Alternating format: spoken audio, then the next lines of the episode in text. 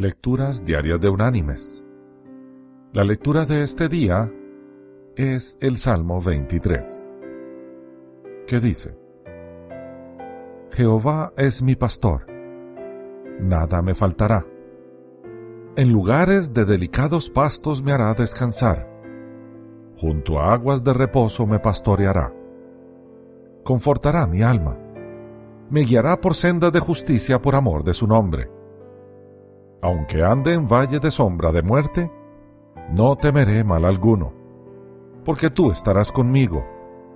Tu vara y tu callado me infundirán aliento. Aderezas mesa delante de mí, en presencia de mis angustiadores. Unges mi cabeza con aceite. Mi copa está rebosando.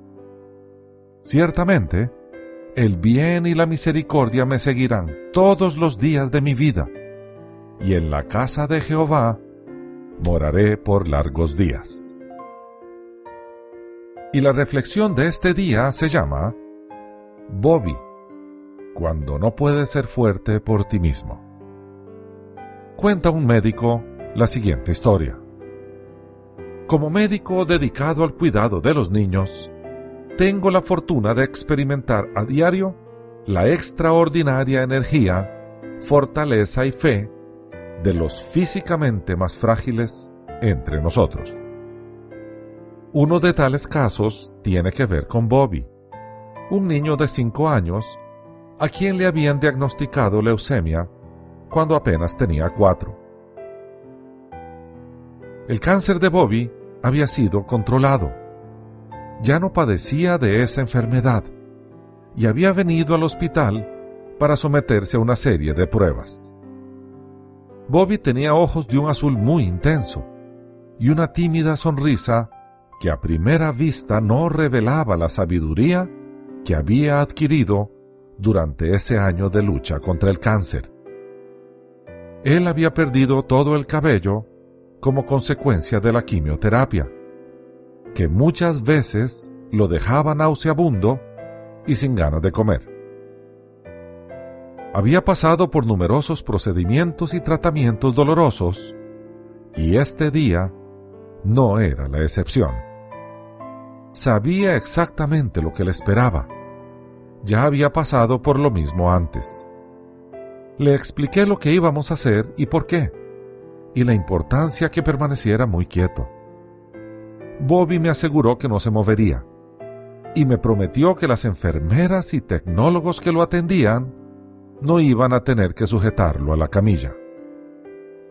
Antes de empezar, Bobby preguntó, Doctor Brown, ¿está bien si recito el Salmo 23 mientras me pincha?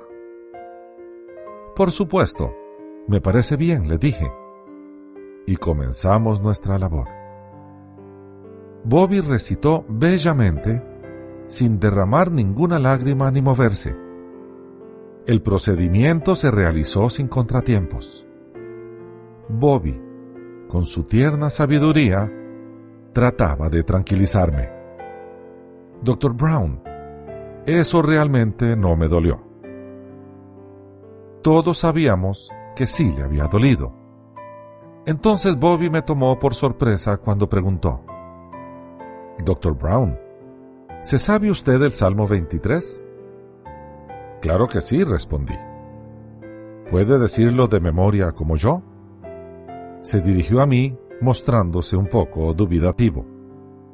Vaya, no estoy seguro, pero creo que puedo hacerlo, le dije, al percatarme de que no tenía escapatoria.